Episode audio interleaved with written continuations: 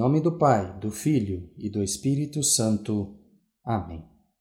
Inspirai, ó Deus, as nossas ações e ajudai-nos a realizá-las, para que em vós comece e para vós termine tudo aquilo que fizermos por Cristo nosso Senhor. Amém. Contradições na nossa vida espiritual. Ontem, domingo de Ramos de 2021, pudemos ver no Evangelho da procissão que muitas igrejas não puderam fazer devido à pandemia, a entrada triunfal de Jesus em Jerusalém. Ele foi aclamado pelo povo: Hosana, bendito aquele que vem em nome do Senhor.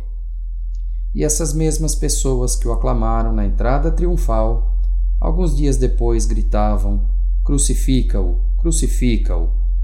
Solte Barrabás e crucifica Jesus de Nazaré. A nossa vida também é cheio desse tipo de coisas. Uma hora louvamos Jesus nas nossas orações, na Santa Missa, e pouco tempo depois nos vendemos como aquele povo por algumas moedas de prata, nos vendemos ao pecado, as nossas paixões mundanas e crucificamos também Jesus com os nossos pecados.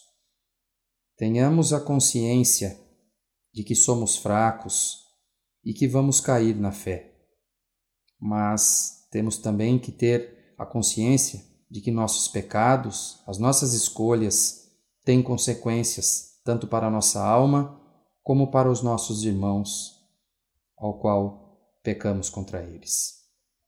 Sejamos firmes na fé, como nos diz as Sagradas Escrituras: orai e vigiai, para não cairmos em tentação.